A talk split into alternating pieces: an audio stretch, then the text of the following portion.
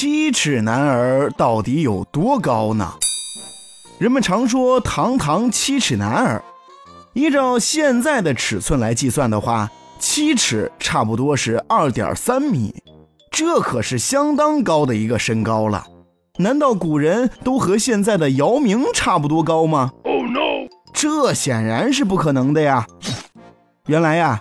古代的尺与现在的尺在长度上并不相同，在古代一尺约为二十三厘米，而现在的尺一尺约为三十三厘米。哦，可见古代的一尺要与现在的一尺相差十厘米左右。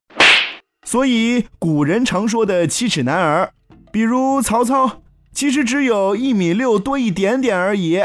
事实上。七尺在古代是一个比较正常的身高，当然啦，有正常的就有不正常的，比如关羽，他身长九尺半，也就是大概约有两点一八米高，这在今天看来也算是稀有的大高个儿啦。